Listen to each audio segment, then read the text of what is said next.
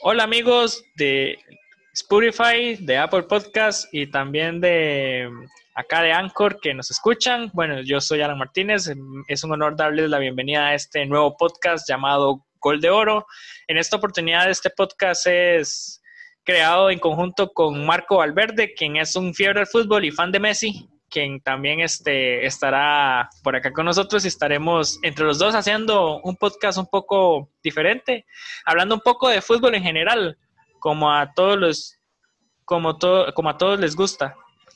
Y como ustedes se dan cuenta, este, acá estamos con, con varios invitados especiales en algo que va a estar bastante divertido, que pues acá tenemos, bueno, yo no soy muy bueno para las bienvenidas, ¿verdad? Aquí tenemos la, tenemos la colaboración de Jonathan, conocido como en el Twitter como Taco de Jara, quien está en Foodcast. Y bienvenido, Jonathan. Hola, un, placer, la verdad, muy contento y agradecido que me, que me hubiese invitado aquí al, debut, al debut de, este podcast que me hace mucha gracia porque entre usted y Marco nunca se ponen de acuerdo en temas futbolísticos. Entonces, creo que es una muy buena combinación, definitivamente. Esa es la idea, esa es la gracia, por eso nació el podcast. Si eso sirve, perfecto. Es lo bonito, porque la idea del podcast es reflejar un poco el sentimiento o el, o el, hablar de la gente en la calle un poco, ¿verdad? Sabemos que nadie está de acuerdo nunca, todos somos críticos, todos somos técnicos, todos somos futbolistas, todos queremos saberlo todo y demás. A veces uno lo sabe más, otro lo sabe menos, pero siempre al final de cuentas lo bonito es el debate que nace al tener las diferencias uno con otro. Este, Alan es fiel seguidor del, Real Madrid, por ejemplo, con sus seis Champions ganadas, con, con una cierta holguilla y extraña, ¿verdad? Y demás. Él se cree ya omnipotente. Eh, yo, yo soy seguidor de un buen fútbol, ¿verdad? Del Barcelona. Este, entonces tenemos siempre nuestras diferencias. Seguidor también del fútbol argentino, me encanta. Alan no tanto. Entonces ah. siempre tenemos, siempre estamos agarrados en esa parte. Pero la idea es que también del de gol de oro nace también porque eh, en una conversación que tuvimos en algún momento, veíamos que los programas deportivos y demás están como polarizados, y ustedes me, me corregirán o no sé qué pensarán de esto, como en dos vertientes completamente está el grupo de gente, periodistas que creen que saben mm, fútbol y que, mm, y que eh, opinan y demás, creyendo que, que, están como por encima de un nivel técnico de, de, conocimiento de fútbol. Y está la otra vertiente o la otra acera de la gente que más bien agarran los programas deportivos como en un puro chingui, vacilón y este y más bien en un tono estabulístico, ¿verdad? Entonces nosotros queremos estar como un término medio, buscando la idea de que, que sea una, opción para que podamos conversar abiertamente, tranquilos, no llevarlo al, al, al, lado de, vamos a hablarnos de, de, lo que sucedió en la jornada, lo que sucedió con, con X o Y partido, situación, y no vamos a irnos tampoco al otro lado de creernos que somos técnicos o que creemos que todos lo sabemos, porque al final de cuentas no sabemos absolutamente nada pero la idea es conversar, conversar de, de, fútbol, qué es lo que nos interesa, lo que nos gusta, eh, no solo polarizarnos en la primera división, sino ir más allá, inclusive hablar de segunda, del INAFA, en hacer los crossover con el fútbol femenino. Es un programa totalmente, o, la idea es totalmente abierta. Entonces, es, por ahí va la idea de gol de oro. ¿Por qué gol de oro? Y porque es lo que al final de cuentas lo que buscamos es ganar. Y en la mejenga de barrio el gol de oro ganaba. Entonces aquí la idea es que todo el mundo gane con lo que va a escuchar. Está, eh, bastante, bastante, bastante creativo. Bueno, la idea de la idea de Gol de Oro fue también porque queríamos usar Gol Gana, pero ya, ya, ya hay un proyecto con ese nombre y, y ya está registrado y sería como como con problemas legales no queremos estar, ¿verdad? Bueno, para terminar de presentar, bueno, y hablando de, técnicos, sí hay un técnico, quien es Ricardo Salazar Mora. Ricardo Salazar Mora sí es director técnico, él tiene licencia deportiva, pero ya casi lo vamos a presentar. Primero voy a presentar a la dama, Carolina Villalobos Avendaño, quien también está acá con nosotros. Como ustedes podrán ver, es piscista. Entonces, no sé acá cómo están con los colores en el fútbol nacional. Yo le voy al Guadalupe, entonces no tengo tanto problema, pero los demás quisiera ver cómo, cómo está el asunto. Carolina, bienvenida. Bueno, para mí realmente es un honor que me hayan podido invitar, que chiva que también haya, hayan contemplado una perspectiva femenina, ¿verdad? Que claro. Cómo nos hace falta dentro del ámbito del fútbol. Entonces, pues la idea es que también podamos eh, discutir y conversar también un poquito y que no se pierda que no se pierda de vista el punto de vista de nosotras como aficionadas y apasionadas al fútbol. En mi caso al Deportivo Saprissa el glorioso monstruo morado verdad 34 veces campeón tercer lugar del mundial de clubes y podemos seguir hablando de historias si ustedes quieren. Este pero bueno espero que que con el tiempo recordemos esta noche donde un, un grupo de maes y una huila se reunieron para, para hacer este podcast, ¿verdad? Que chiva ya después recordar con el tiempo y ver que los proyectos crecen y, salen adelante, ¿verdad? Que, que chiva también pues lograr ver eso. Así que pues nada, aquí la idea también es pasarlo bonito y hablar de fútbol, que es lo que a todos nos encanta. Y para finalizar con la presentación tenemos a Ricardo Salazar Mora, quien es seguidor de Liga Deportiva La Juelencia, además es, como les volví a decir, es director técnico, él ya está trabajando, ya está con licencia deportiva y ahí va trabajando poco a poco en terminar toda esa carrera de ser director técnico, él quiere llegar a dirigir su amada Liga Deportiva La Juelencia en un futuro y pues está bastante bueno que ya esté trabajando en todo esto del fútbol. Bienvenido Ricardo. Muchas gracias, Alan. Muchas gracias. Eh, un placer estar con ustedes. Definitivamente eh, un honor que me hayan invitado a este, a este primer programa de Gol de, Gol de Oro. Definitivamente para mí es un placer. Eh, no solo soy, soy entrenador, de hecho, estoy empezando con, con fútbol base, digamos, con fútbol menor. Tengo la, la licencia ahí. Pero además también eh, tengo mi propio podcast en donde hablo un poquillo de fútbol, tengo una página en Facebook donde hablo un poco de fútbol, soy bastante, bastante apasionado de esto, leo eh, todo lo que pueda, eh, aficionado al fútbol argentino. Mi segundo equipo después de la Liga Deportiva de la Valencia es el Boca Juniors y después el Barcelona. O sea, ese es el. Bien, está apuntado. Solo que yo no los colores, yo no los escondo. Eh, pero es bonito, es bonito hablar un poco de fútbol, debatir y, traer un poco más ahí de, lo que tenemos para enseñar. Entonces tenemos por acá dos morados, porque tanto Carolina como yo somos sapricistas acá en el país. Bueno, yo soy sapricista, pero le tengo un, un cariño muy especial a Cartago. Yo creo que como todo buen tico. Cartaguito. Eh, Cartaguito campeón este, siempre. Cartaguito campeón. Yo creo que Cartago es campeón y es el único equipo que tendría toda la afición del país contenta.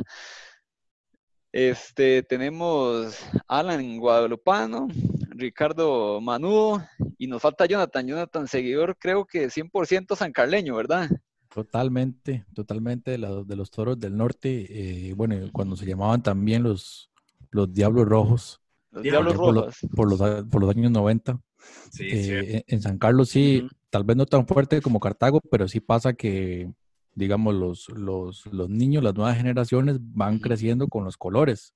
Aunque, por supuesto, eh, y esto no, no se puede negar, que la mayoría de aficionados de San Carlos siempre tienen otro equipo, en este caso la Liga y Prisa. Eso es muy normal. Pero este, en mi caso, pues yo, yo toda la vida he sido de San Carlos y, y creo que, que, eso puede ser aquí esta conversación interesante. Sí, está, está chiva, de hecho. Qué lindo que, que comenzamos hoy el, el programa con, con, con, estos compañeros que nos están acompañando y además, eh, además empezarlo el día que lo comenzamos. No sé si ustedes estaban enterados que hoy, por ejemplo, es el Día del Futbolista, no a nivel mundial, pero sí a nivel argentino, los que somos seguidores del fútbol argentino. 14 de mayo, hace dos años, el gobierno argentino mm, declaró el 14 de mayo como Día del Futbolista Argentino, en general del deporte popular. No sé si, si tienen ahí en el radar del por qué, del por qué se le nombró este día el Día del Futbolista Argentino. tire, a ver, tire, tire. De hecho, también el podcast se trata de eso, inclusive yo le comentaba a Alan que es lo bonito es hablar inclusive de curiosidades, historia y demás. Yo soy estadístico de profesión, entonces tengo una debilidad por, las, por la información, ¿verdad? Y datos. Entonces me, gusta mucho eso. Este, el 14 de mayo nace el, Día del Futbolista Argentino porque en 1958 jugaban Argentina e Inglaterra. Y al parecer, un futbolista de apellido Grillo hizo un gol que parecía imposible, inclusive lo hizo en la cancha de River Plate.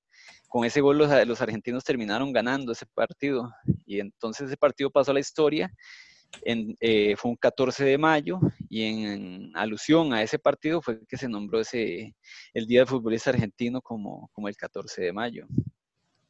Y otra cosilla curiosa, mañana va a ser un año ahí para Jonathan, San Carlos se proclamaba campeón nacional por primera vez. Ese, debo admitir que ese fue uno de los campeonatos que más celebré, no porque haya sido San Carlos, es porque le ganó a prisa. Qué raro él siempre. ah, sí prensa, liga, prensa. Ese momento. Bueno, técnicamente no le ganó. Eh, ese, ese va a ser uno de esos momentos que eh, luego se habla de dónde estaba el día que. Es, ese es un momento de esos para, para los aficionados de San Carlos, muy sufrido, por cierto. Pasó la historia la frase de Centeno esa noche. No ganó el, el equipo que jugó mejor. Exactamente. Pero aquí, aquí, también hay que aclarar que Ricardo, más que liguista, es antisapricista. Es antisapricista, sí, sí. Va a tirar todo el veneno que pueda. No, yo soy liguista, yo, yo soy liguista de nacimiento. Lo que pasa es que hubo un tiempo donde un señor que vivía a la par de mi casa tenía una pulpería. Resulta que él era morado, pero envenenado, pero así envenenado, esos que respiraban fútbol todos los días a prisa, ¿verdad? Y me acuerdo que cuando tenía unos 5 o 6 años, él todos los días me decía, si se hace morado le regalo tal cosa, una coca, unos, unos chocolates, todo así. Y yo, de 5 años, no sabía lo que era el fútbol. Resulta que, que me, hice sapricista, pero así sapricista envenenado, ¿verdad? Un sapricista, pero de esos que cuando perdía, Saprisa salía corriendo a la casa llorando, pateaba los, los muebles y todo. A los 12 años, mi mamá, toda mi familia es liguista, toda, toda, toda la familia es liguista.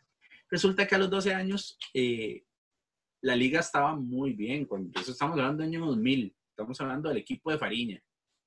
Y resulta que mi mamá me dice, ¿por qué usted no se hace liguista? Y deja sufrir. Y yo le dije, sí, hagamos una apuesta. Si gana, si gana, si gana esa, si gana la liga, el campeonato, yo me hago liguista. Si lo ganas a prisa, usted se hace apricista. Y, hicimos la apuesta. Terminó siendo campeón la Liga Deportiva de la Valencia. Y de ahí me enamoré de esos colores, más de lo que ya estaba enamorado de chiquito. Entonces, definitivamente esa es la historia de cómo me hice liguista. Qué vacilón, porque volviendo, a, volviendo a San Carlos, yo creo que con ese campeonato, más de la mitad de los morados pedían la cabeza definitivamente. No, no, por mí que lo siguen dejando. Con los resultados que está dando me parece perfecto que lo de, hecho, se está ya, este, eh, estuve escuchando que Víctor Cordero prácticamente confirmó que, ya hay un acuerdo de las dos partes, entonces al parecer sí continúa, continúa Centeno. Antes también y también Mariano Torres y se habla mucho de Espíndola, del defensa argentino que argentino. está maratón. Eh, está, en el maratón de Honduras, ya está prácticamente este, firmado. Sí, está bueno, ocupan un defensa. Es más, ahora que Jonathan estaba diciendo eso de la liga del 2000, si no me equivoco, ese equipo de la liga fue el equipo de los 100 goles, ¿verdad? El equipo de los 100 goles, ¿verdad? El equipo de Fariña. El equipo de Fariña, sí. Y sin embargo, es interesante, fue el equipo de los 100 goles, pero el goleador de este campeonato no, no fue liguista. Creo que... Em, ay, se me fue, se me fue. Juan Carlos Arguedas. Juan Carlos Argueda fue el, fue el goleador de ese campeonato. Estaba con G. Robinson, inclusive despegando en ese campeonato. Y estaba también, ah, bueno, cuando empezó el Win Robinson. Ajá, con, que, hicieron, que hicieron como 20 goles, si no me equivoco, él y Kurt Bernard en Limón, los dos. Ricardo Douglas también, que era la banda. Ricardo Douglas, exactamente. Ese Limón era buenísimo. Sí. Bueno, lo, lo, chiva es que bueno, por lo menos nos ponemos de acuerdo para conversar. Otra conversación nos, agarraríamos aquí a ver qué fue lo que pasó, porque el Saprissa había quedado de segundo en ese campeonato, si no me equivoco. Sí, la Qué vacilón, este, para volver con Jonathan, que, que, también nos comente un poquito desde, la, desde los ojos del San Carleño, lo que, lo que significó y lo que representa, ¿verdad? Un campeonato San Carlos. Creo que tal vez la, la diferencia eh, y, agarrándome un poco de los comentarios de Centeno, eh, yo creo que la diferencia tal vez con San Carlos es que la gente no, no, le exige al equipo que juegue bonito, o sea, lo que se le exige es que gane. Eh, entonces, digamos que las formas no importaban tanto, aunque pues obviamente, o sea, no es que un equipo evidentemente adrede juegue mal y para ganar, o sea, si todo el mundo va a querer jugar bien, pero, pero no, no se le exige tanto al equipo, eso yo creo que le conviene a ciertos jugadores, sobre todo los más veteranos, hay menos presión, definitivamente. No es que no haya, sino que hay, hay menos presión. Y em, desde la perspectiva sancarleña, pues un momento histórico, yo, así en términos, en, desde la experiencia personal, yo siempre voy a recordar uno de los ascensos, porque ya he vivido tres, pero uno, uno de los ascensos en particular, eh, la, la final que, Em, una, la, la, final que se había, me parece que fue contra Santa Cruceña, esa final durísimo y las celebraciones en San Carlos fueron una locura total, eso fue en el 2009 creo. Las celebraciones fueron, bueno, realmente la ciudad estaba fuera de control y para esta final lamentablemente no pude estar en Ciudad Quesada, ese partido fue, fue entre semana y estaba en San José y los videos que me enviaban, una locura, definitivamente. Yo supongo que fue muy similar a ese momento, la gente tiraba cerveza por las calles, gente que amaneció en la calle totalmente. Y no, bonito, e, eso quisiera cerrar el comentario con una cosa, y no sé si a ustedes les sucede todavía, pero eh, cuando uno cuando uno está más joven y uno se empieza a enamorar del fútbol, o sea, realmente uno hasta llora cuando el equipo pierde y se enferma, no, no quiere hablar con nadie. Cuando uno ya va creciendo poco a poco, tal vez uno se, se, va haciendo un poco menos fiebre, por así decirlo, pero hay ciertos partidos que lo, devuelven a uno a ese, a ese momento de, de, ser un fanático. Hay ciertos partidos que usted siente el corazón que está acelerado, o sea, y eso yo creo que lo que hace que nosotros eh, siempre busquemos ver otro partido. Sí, claro, por ejemplo, a mí me pasó cuando, cuando fue la final Cartago-Heredia, que ganaba, ganó Cartago en Cartago 3 a 1, que ya estaba el campeonato de Cartago, ¿verdad? Ese día y fue algo increíble la celebración en Cartago, digamos, la, como se desbordó la gente, el, fanatismo, como, era, era algo increíble. De hecho, Cartago queda campeón y yo pensaba que la mayoría de gente mayor a 90 años quizás se moría ya tranquila pero ahí viene y pasó todo lo que pasó. Y después está la otra final también que Saprissa le ganó a, la, liga en, el Ricardo con los goles de Gabriel Badilla. 25. sí, es increíble, digamos, eh, como, como se desborda la pasión en ese momento Ahora, por ejemplo, un equipo que no sea tradicional, como está diciendo Jonathan, de sentimiento me imagino que la afición, los seguidores de cepa, los de, los de corazón, los de riñón, yo me imagino la alegría que puede sentir una persona así. Y ahora con lo que está escribiendo Jonathan, por ejemplo, y no me pueden imaginar, Ricardo, cuando la liga vuelva a ser campeón. Ay, eso. O sea, no me importa que haya cuarentena. Ya, yo dije, no importa, no importa. digo que la liga es tan, puede ser tan salada que ganamos la 30 y no podemos salir a celebrar. pues te lo canto desde ya. Si ganamos la 30 ahorita, ay, no sé, no sé qué va a pasar con los casos del COVID del día siguiente. Eh, muy bien, para, para, vamos a hacer un pequeño corte. O queremos meter también un segmento llamado este, la canción popular del, deporte, del, del equipo. Entonces vamos a tratar de meter en este corte para que vayamos refrescando ideas. El himno de Liga Deportiva Alajuelense, ya que tenemos aquí a, a, a, Ricardo, que es bastante liguista. Entonces, queremos que escuchen un extracto de este himno de Liga Deportiva Alajuelense, que es el popular, que fue el que eligió Ricardo, para que lo escuchen todos ustedes en estos pequeños segundos y ya volvemos.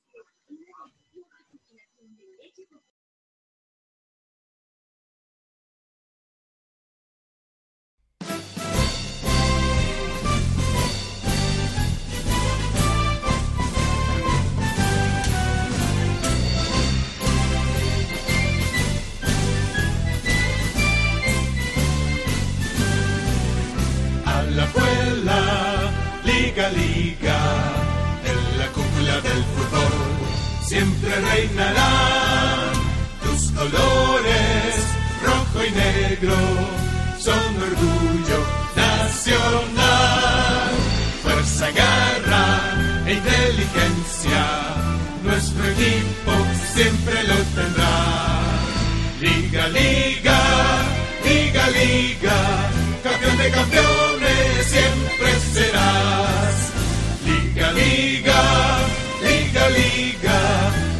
campeones siempre serás. En el estadio Morera Soto disfrutamos la emoción y la fiesta del fútbol. Arriba liguistas, hagamos la ola que viva la liga con casta de campeón. Arriba liguistas, hagamos la ola, que viva la liga con casta de campeón.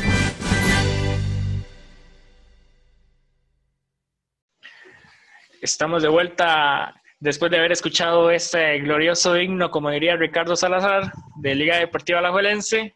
Ahí está, si ustedes pudieran verlo, lo verían al hombre alzando los brazos y todo.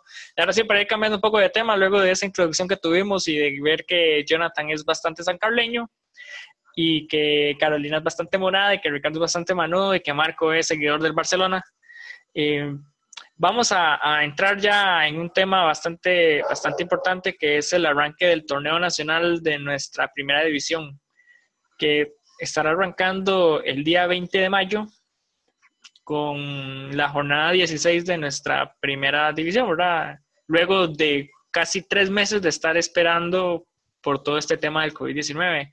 Entonces le cedo la palabra a Marco Alverde que, que, inicie con todo este tema. Claro, eh, dos meses. Eh, mañana va a ser dos meses que se, jugó el último partido del el torneo regular. este, Limón dando la campanada, la sorpresa en el estadio de Heredia eh, derrotando al Herediano un gol por cero. Eh, ese fue el último partido, el, 15, de, 15 de marzo. Mm, el próximo 20 de mayo, como indica Alan, volverá el, fútbol a, Costa Rica. Dos partidos interesantísimos, Cartaginés Alajuelense y Deportivo Saprissa Herediano, sin dejar de lado el San Carlos y Caral para, para mencionar el equipo de Jonathan que va a estar jugando, Guadalupe Limón, Grecia Pérez Celedón y Universitario Guadalupe. ¿En qué estado quedó el campeonato? Quedó con Deportivo Saprissa en primer lugar, con 33 puntos, 4 puntos menos a la Juelense, Herediano con 26 puntos y Jicaral sorpresivamente está ubicado en el cuarto lugar, ha tenido un muy buen torneo Jicaral. En la tabla por el no descenso, teníamos a un duelo ahí de un poco disparejo, ya que la Universitario está en el último lugar con 30 puntos y Municipal Grecia está por encima 6 puntos. Ese es el estado actual en el que quedó el torneo antes de sufrir el parón que se sufrió hace dos meses.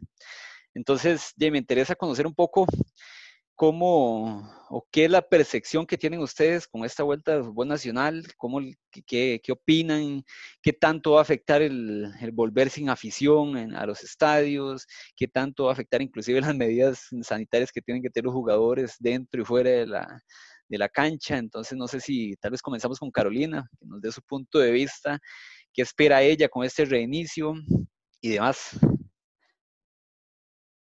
Bueno, a mí me parece que básicamente es como empezar desde cero, ¿verdad? Porque eh, no es lo mismo cuando vos estás entrenando en el estadio a tener un entrenamiento en casa, ¿verdad? Entonces, eh, supongo también que los jugadores llegan fríos. Eh, me, me, parece súper interesante además iniciar la jornada con un cartaginés alajuelense, Saprissa Heredia, ¿verdad? Este, porque son partidos además importantes, donde se juegan muchas cosas, entonces la gente pues espera un buen comienzo de parte de estos cuatro equipos, ¿verdad? Y además de que son este, los equipos grandes, por decirle de alguna manera.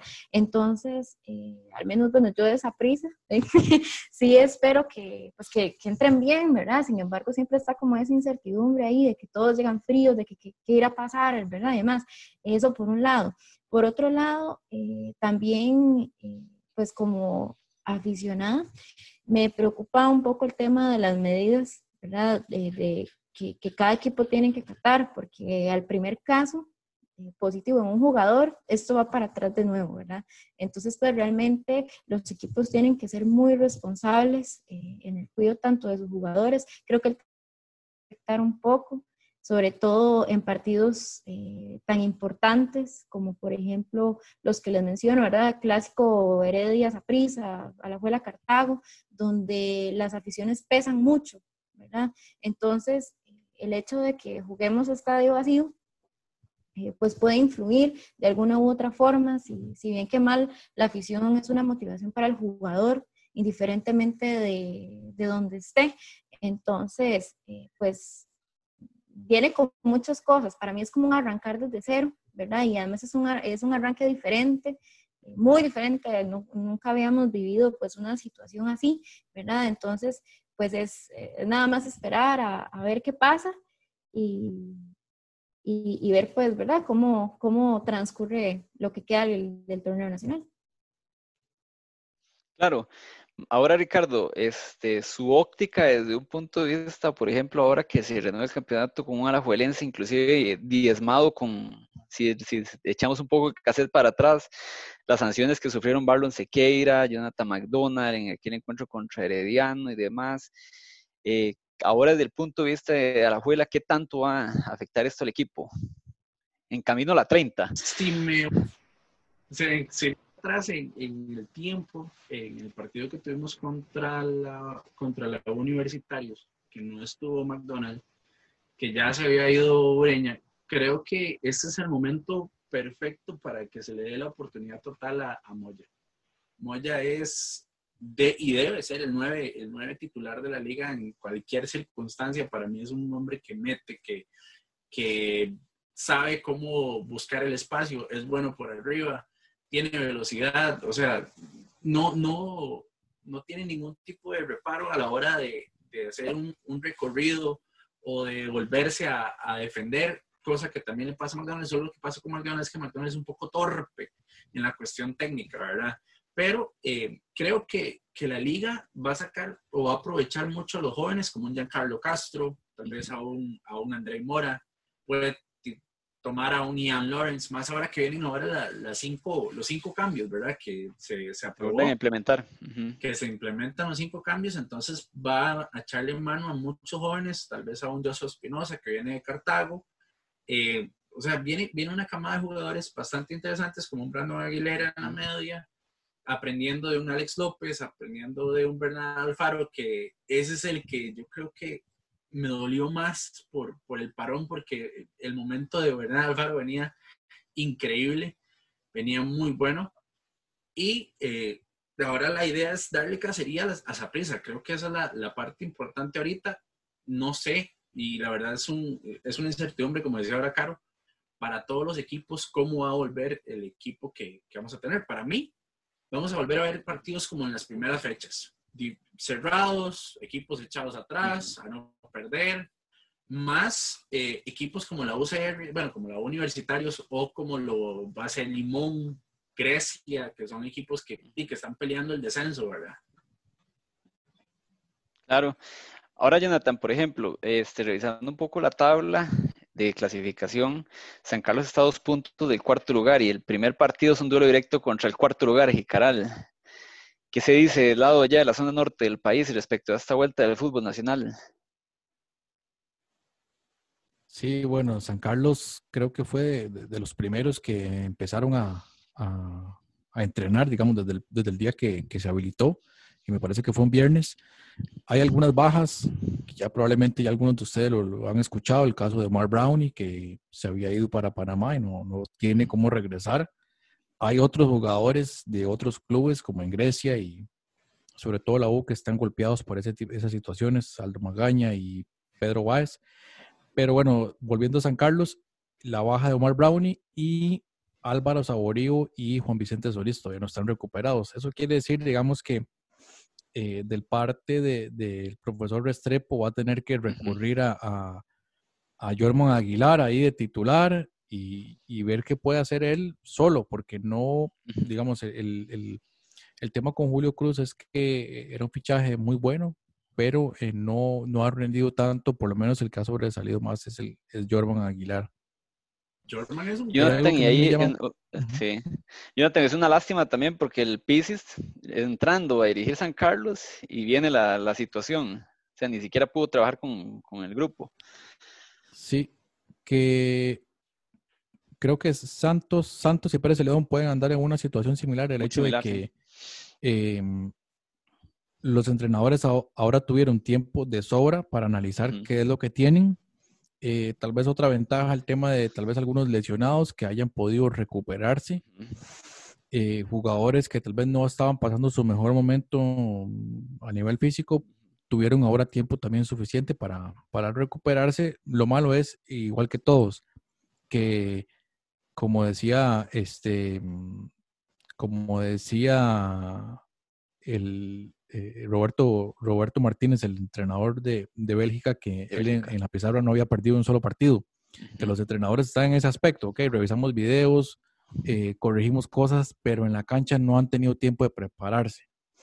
Sin embargo, y apuntando un poco a lo que decía Carolina, yo creo que el aspecto físico no va a ser tan determinante en, estas jornadas. El aspecto mental va a pesar más, bajo mi mm. criterio. ¿Qué me refiero? La concentración el hecho de tener la afición, eso como que conecta al jugador, lo mete en el partido y por el contrario va a entrar en, una parte mental que tras de eso a la parte mental el jugador costarricense le afecta mucho, es de, perder la concentración, no tiene esa presión. Siento que el jugador costarricense eh, responde muy bien a la presión y los entrenadores a veces juegan con eso también. Eso va a pesar mucho. Yo siendo dirigente, Ahí tengo una para la UNAFUT, a ver si me la acepta. Yo siendo dirigente pondría tal vez los sonidos de la afición ahí en, los parlantes del estadio, a ver si el, si el, si el jugador entra, se conecta un poco, pongo unas fotos ahí de los aficionados. No sé, algo para, para incentivarlo y, y, eso no es tan descabellado. Es, yo estoy escuchando, por ejemplo, ahora con el regreso a la Bundesliga este fin de semana, que en el estadio del Borussia Dortmund este, van a implementar eh, algo, algo muy similar, porque en Alemania no hay restricción de eso. Entonces sí escuché que, en este estadio sí lo van a, lo van a implementar. Sería una, una, buena opción acá. El problema es que no en todos los estadios se va a poder hacer. Sí, y, que la UNAFUT lo permita. E, eso es lo que yo, estaba tal vez eh, pensando que la UNAFUT o el árbitro puede decir, no, tiene que apagar los, el, sonido, pero, pero sería algo bueno por lo menos para mantener al, al, al, jugador. Y yo no sé, digamos, en el caso de, de la 12 y la Ultra, o por lo menos eh, sorpresa la liga, hablemos, que tienen aficiones bastante numerosas, si podría darse el caso que la afición vaya al estadio ese día, aún así, digamos, vaya afuera, no sé, no sé si como la que había sucedido en el, en el PSG. Correcto. Pasó en Honduras. Pasó y también en Honduras. Sí. Sí, de hecho, este, ahí habría un problema. De hecho, podría plantearse la suspensión inclusive del partido y si eso vuelve a recaer, eh, de suspensión de la, de la jornada, ¿verdad? Como decía Caro al inicio, eh, estamos a tientas de, tirar todo atrás de nuevo, ¿verdad? Si, si hay alguna anomalía, ya sea un, caso o que se presente una situación como, como esta que estás planteando, eh, ojalá que las aficiones logren respetar eso para, y para el bien de que vuelva el fútbol, ¿verdad? Que tanto costado y demás, que lo logren, que lo logren respetar. Claro, te iba a preguntar, esto ahora que, por ejemplo, el, vuelve el fútbol y demás, pero el parón del, del, fútbol, el que los jugadores hayan estado sin, sin, jugar, que bajen su curva de rendimiento y ahora los vamos a exigir que jueguen miércoles, domingo, miércoles, domingo, miércoles, domingo, ¿qué tanto puede afectar eso, por ejemplo, al final de cuentas en el desempeño de los jugadores? Verás que, bueno, eso puede, puede que afecte a como puede que también les beneficie para que ellos empiecen a agarrar ritmo más rápido. ¿verdad? De que, que, se retome eh, de manera más bien beneficiosa para, para todos. Viéndolo desde el lado amable y positivo de las cosas, pues yo esperaría que no, que no afecte, sino que más bien eso les ayude a retomar más rápido, a elevar el ritmo. Algo también que me parece muy interesante, por ejemplo, es la pelea por el goleo. ¿verdad? Que todos van detrás de Bolaños y todos van a querer eh, subir a Bolaños, ¿verdad? Tenemos a un Marcel Hernández que está a, tres goles de Cristian, ¿verdad? Entonces, eh, pues también ahí el tema del goleo es un ente motivador para el jugador. Entonces, pues esa pelea, pues por allá también está Barcelona y, y muchos jugadores también van a querer mostrarse un poquito más. Eh, este, este nuevo arranque también va a permitir eh, que jugadores que tal vez no han tenido tantos minutos o tanta regularidad, ahora sí la tengan en vista de las lesiones, en vista de los extranjeros que no pueden regresar al país por el momento, eh, ¿verdad? Entonces, eh, si, si enlazamos este punto con, también con el juego mental en el jugador, podría inclusive ser beneficioso, ¿verdad? Que, que como les digo, viendo el, lado amable de las cosas o esperando el lado positivo de las cosas, pues yo esperaría que más bien el tema de jugar tan seguido les ayude a ellos a retomar y a subir ritmo y que además les demuestre a ellos mismos de que sí se puede mantener un nivel así, que el jugador acá se queja demasiado de que tiene un torneo acá que juega miércoles, domingo y si hay con CACAF, entonces ya se sienten terriblemente mal, ¿verdad? Entonces, pues también es un reto para el jugador mismo de que puede dar la talla en un campeonato nacional de esta manera. Claro. Ricardo, eh, aprovechando el conocimiento suyo en la parte técnica y demás, ahora Jonathan planteaba algo interesante. Eh, está el caso de Pérez, León, Santos y San Carlos, técnicos nuevos, técnicos que tuvieron más chance inclusive para estudiar sus rivales, empaparse un poco más de cómo está el tema en el campeonato. Por ejemplo, viéndolo desde el punto de vista técnico, ¿qué tanta diferencia se puede plantear, por ejemplo, de estos equipos a equipos que ya traen técnicos de más recorrido, dígase, dígase a la eh, Saprissa, Cartago inclusive? ¿Qué tanta diferencia puede, puede presentarse ahora en el torneo? Depende como uno lo quiera ver. O sea, tiene, hay dos opciones. Digamos, en el caso de Marín con Santos, en el caso de Restrepo con San Carlos, eh, ellos tienen más tiempo para analizar qué es lo que tienen en las manos, o sea, qué jugadores tienen, cuáles son las fortalezas, cuáles son las debilidades que tiene el equipo, qué se le puede sacar. Mm, veo, por ejemplo, a un, a un, a un beneficiado eh, de todo esto para mí es Heredia. Heredia con el profe Yacone, eh, que tiene una, una plantilla tan extensa, eh, ellos han podido trabajar de una manera muy, muy distinta. Si me voy al lado de la continuidad, pues sí, lo conocen, ya saben lo que tienen, ya saben cómo van, eh, son, eh, son totalmente conocedores de cuáles son los puntos débiles y puntos fuertes de su equipo, los que ya han seguido un tiempo con los equipos. Sin embargo, para mí, ahorita, todo va a empezar de cero. O sea, ahorita todos van a tener las mismas opciones. Puede ser que esa pieza se caiga, puede ser que la liga se caiga, puede ser que liga se caiga, puede ser que, que Jicaral, San Carlos, cualquier equipo se caiga y que los que vienen abajo repunten debido a que prácticamente todos empezamos con las mismas, con las mismas armas. Claro. Jonathan, ahí por ejemplo, ahora también estabas, eh, estabas comentando un poco el tema de, de, las lesiones de los jugadores, que hay jugadores que inclusive no se han recuperado, eh, guardando, por ejemplo, un poco las distancias. Por ejemplo, bueno, yo que soy seguidor del Barça, el Barça perdía a Luis Suárez varios meses y le quedaban dos, tres meses de recuperación y ahora es el mejor fichaje del Barcelona, ¿verdad? sí, aprovechando el tiempo de la, de la cuarentena. Pero bueno, ¿qué tan, por ejemplo, qué tanto va a afectar a, a los equipos al final de cuentas?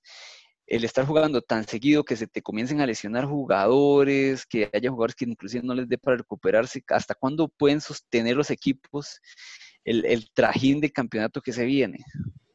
Eso va a ser un tema importante. Por ejemplo, eh, las, ahora con la nueva regla de los, de los cinco cambios, eso yo creo que tal vez incrementa un poco más la brecha entre los equipos que tienen plantillas más grandes hablemos claro, Heredia tiene una plantilla bastante extensa. Otros equipos no tendrían ese, ese, ese potencial. Incluso tal vez a la hora de hacer cinco cambios que pueda pasar lo que sucede con los, con los partidos amistosos, que el ritmo baja un poquito. Pero sí, el, el, tema de las rotaciones, jornada a jornada, me parece que va a ser fundamental en la preparación física. En definitiva, un jugador que haya tenido este parón en la parte, en la parte física. Y bueno, no, no lo digo, digamos, como una opinión, sino lo que he escuchado de, de preparadores físicos, el, el, jugador no llega, digamos, en su 100% y por lo tanto va a ser un factor a tomar en cuenta. Que sí, el entrenador podría forzar a que esa persona juegue eh, todos los partidos, pero lo está arriesgando a una lesión. definitivamente lo estaría arriesgando. Claro. Claro, ahora, vos ves, ahora sí, aprovechando este, que ya, ya hablamos un poco de cómo viene el campeonato, cómo vuelve y demás. Saprisa sostiene el primer lugar de aquí a final de campeonato. Uy, qué difícil, porque tal vez hace dos meses yo te hubiese dicho que sí. Ahí se, se lograba. Podría pensar que se puede sostener porque nosotros eh, no tuvimos tantas bajas como tal vez otros equipos sí, ¿verdad? Que creo que pues por allá y se puede tomar como ventaja. Sin embargo, Saprisa últimamente creo que ha sido un equipo muy irregular en algunas ocasiones, ¿verdad? No hay como una constancia eh, a nivel de, rendimiento. Hay partidos donde usted dice, puña, ¿por qué no juegan así siempre, verdad? Entonces, eh, puede, o sea, podría yo decirte que sí. Sin embargo, como decía Richie ahora, eh, este es un empezar de cero para todos, ¿verdad? Entonces, como puede ser que esa prisa realmente logre mantenerse, puede que esa prisa se caiga y que suba un herediano, ¿verdad?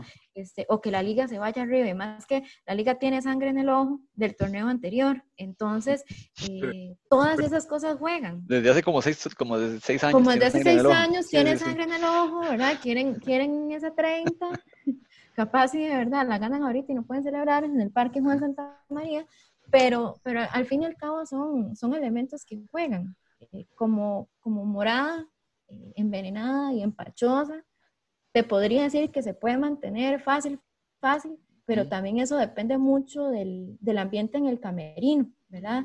Que eso juega un montón y, como se rumora de que hay jugadores que no se llevan bien con Walter, eh, luego salen y dicen, no, en el camerino hay un buen ambiente, escuchamos un Ariel decir, no, la experiencia de Walter nos ayuda mucho, esto nos une, ¿verdad? Eh, si realmente logramos ver esa cohesión grupal en la cancha, fácil, fácil se mantiene y por qué no llega a la 35 que tanto esperamos. Qué dicha que usted dio en el punto con lo de la, de la liga porque le va a tirar una pregunta a Ricardo. Ricardo, ¿qué pasa si la liga queda campeón este año? ¿Se desvirtúa o no la 30? con todo esto que pasó. Para nada, no, no, no, no, no, Dios, Dios guarde, se desvirtúa la 30 más bien. De hecho... Lo están esperando tanto que no importa ya. No, no, tampoco así, o sea, es como que nos hubieran dado la, la 30 en la mesa, no lo hubiéramos, o sea, yo creo que muy poca gente lo hubiera aceptado, pero eh, creo fielmente que si la 30 llega este año, que ojalá sea, que, que ojalá se, que verdaderamente eh, sea por un esfuerzo sobrenatural del equipo, o sea, se dio en el campeonato pasado con la final en Heredia, que la parte mental de Heredia fue fundamental y yo creo que ese fue la mayor cachetada que pudo recibir el equipo. Yo creo que ahorita el equipo no está tan obsesionado con ser primer lugar como en el campeonato pasado, como pasarle por encima a todos como pasó en el, campeonato pasado, con ese 5 a 2 en la cueva, eh, que me sabe tan rico. Pero, eh, perdón, disculpe, me, me, me, me, fui por otro lado. Pero la verdad es que... Me equivoqué de podcast. Definitivamente, eh, creo que la liga ha madurado y creo que, a pesar de todas estas cosas, si llega a la 30, vas a ver igual, igual, igual de rico que si hubiera sido eh, normal como un campeonato de, seguir sin esta pandemia que, nos afecta a todos. Claro. Jonathan, usted que está ahí con su equipo en un, un grupo grande de gente pulseando entrar en el cuarto lugar, ves a Jicaral el cuarto, hay otro que se va a meter, porque yo creo que los tres primeros lugares, como ha sido tónica en los últimos torneos, ya están definidos. O sea, prisa a lo mejor idea, ¿no? Pero siempre ha empezado el baile ahí del cuarto lugar. San Carlos inclusive se metió, este, Cartago por ahí anduvo, Pérez, este, ¿lo ves ya el, Jicaral sólido? Creo que no, ¿verdad? Pero me gustaría saber qué opinas, porque hay cuatro equipos por debajo de Jicaral que, la, que están luchando por ese cuarto lugar y están muy, muy cerca. Sí, digamos, San Carlos, eh, los duelos San Carlos y Caral ya son casi un clásico, un clásico que viene de la segunda división, hay mucha rivalidad ahí. Y el otro que siempre está peleando, o por lo menos en los últimos torneos ha estado, es Cartago. Yo creo que esos tres son los que están peleando ese cuarto lugar. Creo que ya Santos se, se fue quedando y bueno, hay otro, hay otro candidato que podría meterse que es Guadalupe. Tiene ahora el, el tema que no va a poder jugar en el Collella, pero pero es, es un equipo a tomar en cuenta. Sin embargo, yo me iría por lo que puede hacer Cartago, San Carlos y, eh, y Jicaral. Creo que esos serían los tres. y el resto creo que ya se ha, se ha, ido quedando un poquito en el camino. Tendría que haber ya un golpe, un golpe fuerte en estas jornadas para que se puedan meter. Ojo, yo digo, mete San Carlos, cuidado, cuidado si se mete San Carlos de cuarto, cuidadito. San Carlos es, es ahorita el caballo negro para cualquier equipo. El problema es que tiene experiencia, tal vez, no está pasando por el mejor momento. Pero tiene jugadores. claro, pero hay experiencia. Si vuelves a Origo para, final, para etapas finales, déjeme decirle que San Carlos se vuelve un rival muy peligroso. Mira, es que yo siento también que, por ejemplo, si Cartago logra meterse entre esos cuatro lugares, y no por el equipo, lo digo por Medford, logra meterse entre esos cuatro lugares, Cartago es una piedra en el zapato para cualquiera de esos, pero no por el equipo, sino por Medford, nada más. para la liga siempre ah. una piedra en el zapato, más con Medford.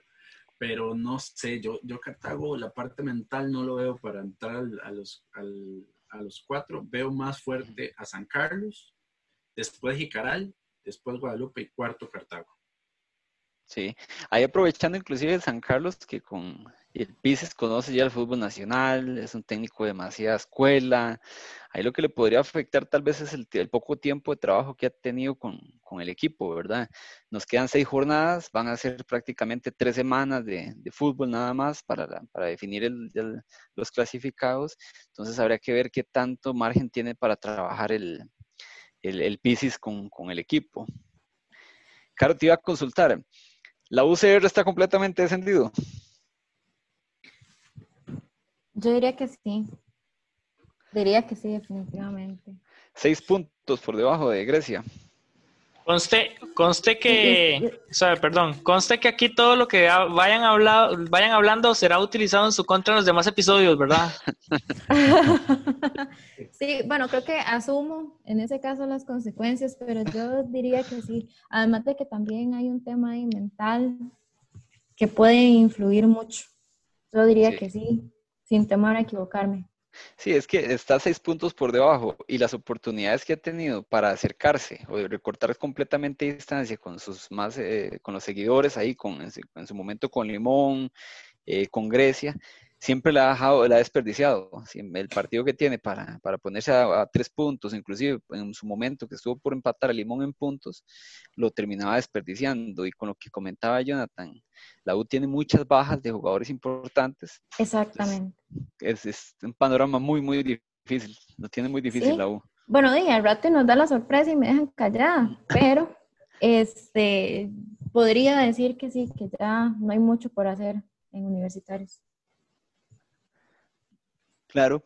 Y por, e, por, ejemplo, ahí estoy observando Grecia. Grecia está entre los últimos lugares, tiene 15 puntos, está completamente alejado del, inclusive de la clasificación. Me parece que tiene, que tiene bastante diferencia. Y además, Grecia tiene muchos problemas, ¿verdad? Grecia tiene problemas administrativos, este, ha tenido problemas ahí con, con problemillas de pago y demás. Esa es otra, ¿verdad? No sé hasta qué punto han sostenido los equipos el tema salarial de sus jugadores. Por eso es que está volviendo a iniciar el fútbol, porque ya no daba para más. No, no tenían, no tenían la forma de, aguantar tanto. Para mí, y yo sé que ahí no, no me tiraste la pregunta a mí, pero quería meter ahí la cuchara. Yo creo que sí se va la, la, la universitario, sí se va. Eh, Marvin Solano es un muy buen entrenador, pero eh, debido a la situación económica, nueve de sus, de sus asistentes o personas que estaban acompañándolo en el banquillo tuvieron que ser despedidos, lastimosamente. Entonces ahorita se quedaron con un cuerpo técnico básicamente de tres personas que no sé si le va a dar definitivamente. Y, y veo un Grecia que por llámese préstamos, lo que sea que, que hayan recibido de Heredia, eh, tiene una mejor plantilla, tiene un equipo más competitivo, tiene un equipo con más experiencia, claro. este alto rendimiento que vienen bastante, bastante fuertes. Entonces yo creo que, que Grecia se salva, Limón se salva y vamos a ver si prospera también lo del asunto de el, lo del proyecto para pasar a 10 equipos para el próximo campeonato. El próximo campeonato. O sea, que en buena fútbol. Claro. Aquí como el, podcast es, abierto a todo, ahora voy a hacer una pregunta completamente fuera de primera división. Va para Jonathan. ¿Quién asciende de segunda división y cuál y, me gustaría también Jonathan, conocer un poco qué opinas de la decisión que tomaron en segunda división de irse de una vez a la fase de, knockout, ¿verdad? De clasificación para, para, para cerrar este, este, esta fase de torneo. Bueno, la decisión tal vez es, es, una buena decisión tomando en cuenta lo apretado del torneo. Eh, tienen un poco más de maniobra para terminarlo. Y eh, aunque a algunos equipos no les gustó, sabemos que ahí había una diferencia muy pequeña. Creo que fue Santa Rosa, creo que se quedó fuera. como por dos puntos, como por dos puntos se quedó fuera. Pero veo muy fuerte lo que está haciendo, bueno, por supuesto Carmelita, que tiene una estructura interesante, y lo de Sporting San José, que es un caso bien, bien particular porque tiene una estructura que hasta pareciera mejor que algunos clubes de primera división. Y eh, lo veo, lo veo bastante fuerte candidato, candidato a ascender. El Sporting ganó la primera, la primera fase, ¿verdad? Sí. y está, está inclusive entre los, entre los clasificados yo en la parte de segunda división tengo el corazón ya entregado porque mi sobrino es portero de Fútbol Consultants. es este Fabián Ruiz. Ahorita eh, de ellos entraron contra Punta Arenas, van, van a, jugar. Entonces yo, por, si por mí fuera, que subiera Consultants, pero creo que por el proyecto que se viene dando, por el tiempo que se viene dando, creo que Sporting es la, la carta número uno. Y dos, le pongo la fichita a Carmelita. Esos son los dos que yo le pongo la, ficha. Guanacasteca con, completamente descartado. Sí, yo lo descarto. descarto a Guanacastecas por el enredo que se tienen administrativamente. Eh, sé que tiene un jugador muy de mucha experiencia, como lo es eh, Josimar Arias, pero no sé si, no, no veo que le vaya a dar porque no tienen un proyecto claro. Punta Arenas también tiene sus problemas administrativos. Veo a un Escazuseña que va a la pelea. Juventud Escazuseña es un equipo muy bueno. Barrio México tiene gente de mucha experiencia, pero tampoco no le veo un proyecto fuerte, proyecto serio, como lo que sí presenta Sporting y lo que presenta eh, Carmelita. Carmelita. Y, y, lo que el caso de Consultants, el caso de Consultants, Consultants no, el plan de ellos no es subir a primera. El plan de Consultants es formar jugadores. Es el equipo con más con más minutos en, de jóvenes, con más de 5.000 minutos, eh, de jugadores de menos de 21 años, poniendo jugadores de 17, 16 años a, debutar en segunda división, eh, ellos lo que quieren es formar y, vender. Sí, ahí, ahí el tema, el dilema siempre estará en el equipo que suba si tiene las condiciones, ese siempre es el, el dilema. Por eso es eh, son los únicos dos que yo veo que tienen esas capacidades. Inclusive son los únicos proyectos sostenibles, en realidad. Sí, de hecho, Carmelita cuando, cuando se fue a segunda edición no tuvo que haberse ido, ¿verdad? No. Pero bueno, en su momento de la, situación y las condiciones las llevaron, las llevaron a esto. Chicos, ahora saliéndonos un poco de, del fútbol nacional y demás, hablemos un poco porque nos quedan unos pocos minutos. Me gustaría saber internacionalmente, hablando, Alan, ¿ibas a comentar algo? Sí, sí, cinco minutos. A la Madrid y nada más. Qué duro con este muchacho. Hoy presentó el Madrid el, que el proyecto del estadio. Está interesante. ah, ve, solo, solo, solo, solo, estas cosas que hacen un equipo grande de verdad, no como otros que quieren tratar de, de copiar las grandezas de un equipo que tiene 13 Champions y tiene 30 y 34 títulos en su haber. yo, ¿eh? tengo, yo tengo una pregunta para ustedes, si me permiten. Claro. Con, el retorno ya de, Costa Rica, pareciera ya la Bundesliga ya sale, España está ahí. ¿Sienten felicidad? Sí. ¿Preocupación? ¿O qué, qué, sentimiento? Porque yo, yo siento como que, como que Es extraño, ¿eh? Es extraño, como que, para ser honestos, es un poco apresurado, pero no sé, ¿qué, ¿qué opinan ustedes? bueno, a ver, Dale, dale. no, no, a mí me parece que es como, es como una alegría abrumadora, no sé, porque por un lado, eh, económicamente hablando, pues hay mucha gente que vive del fútbol y esto va más allá de los clubes, ¿verdad? Entonces, eh, pues también es, es poder retomar entradas para, para muchas familias y para muchas personas, ¿verdad? Que ya a estas alturas pues estaba eh, llegando a ser en algunos casos, podría decirse que hasta insostenible. Sin embargo, eh, en algún momento que se dé alguna anomalía ligada al fútbol y demás, ¿verdad? Todos los, todo lo que se ha avanzado eh, se puede ir para atrás, como les decía al inicio. Entonces, pues sí, chivísima porque ya, ya, estamos un poco cansados de estar viendo fútbol retro, o al menos en mi caso, ya reviví demasiados momentos y qué lindo, este, pero, pero siempre queremos ya regresar a, nuestros torneos, tanto a nivel local como a, nivel internacional. Entonces, pues es una felicidad que abruma en cierto sentido, me parece a mí. A mí me causa felicidad, pero también ansiedad porque puede ser que pase, que, volvamos, ¿verdad?, a tener que, que, retroceder. Sin embargo, sí, sí me da mucha felicidad porque es un, como una luz de esperanza en el final del túnel, ¿verdad?, de que podemos salir de esto. Sí, a mí, por ejemplo, en mi caso, eh, bueno, Costa Rica va a ser la primera liga que se va a reanudar en toda América. Entonces, eso habla muy bien también, inclusive de otros, de otros temas, ¿verdad? Salud y demás. Pero bueno, en mi caso sí es, es bueno, lo he esperado mucho porque eh, somos muy fiebres de, del, del fútbol, ¿verdad?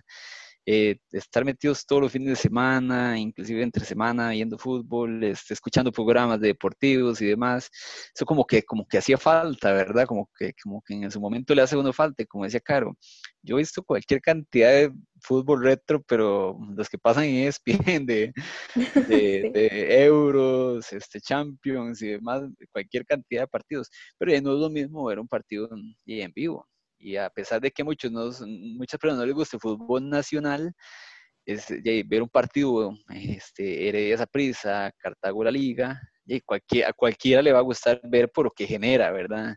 El hablar del día siguiente de lo que pasó en el partido, el poder conversar este, con, no sé, en su momento con, con compañeros viendo el partido en, en, vivo, ir al estadio en su momento, ojalá que podamos volver. Son cosas que le hace falta al aficionado y obviamente la gente que depende de eso. Claro, de hecho también iba a apuntar hacia eso, ¿verdad? Los que somos fiebres de, de, ir al estadio, bueno, yo estoy ya deseando poder volver a usar mi carnet de socio, entonces esperemos en algún momento del año volver, porque también hace falta y al jugador le va a hacer mucha falta la afición. Sí, claro. y obviamente pensar también en todas las familias que dependen de esto, que es al final de cuentas lo más importante. Sí, es un negocio, es un negocio definitivamente un negocio, un negocio que se mueve en, todo, en, en, todas sus ramas, ¿verdad? Este, chicos, creo que mm, agradecerles primero que todo por, por, habernos acompañado en esta primera emisión del, del podcast Gol de Oro, eh, que vamos a estar eh, liderando Alan y, y, un servidor. Agradecerles por habernos acompañado.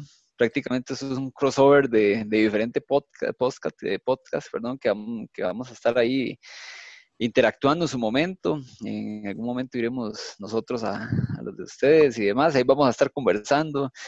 de esto se trata, ¿verdad? Somos, como le he dicho yo a Alan, gente que, que le gusta el fútbol, que no sabe de fútbol, hablando de fútbol. Entonces, en esto estamos metidos. Sí es. Entonces, agradecerles. Este, nos estaremos escuchando. Estamos ahí, estamos para las que sean y cuando sea. Muchas gracias a todos los que nos escuchan. Los esperamos en el próximo episodio. Que pasen una excelente semana.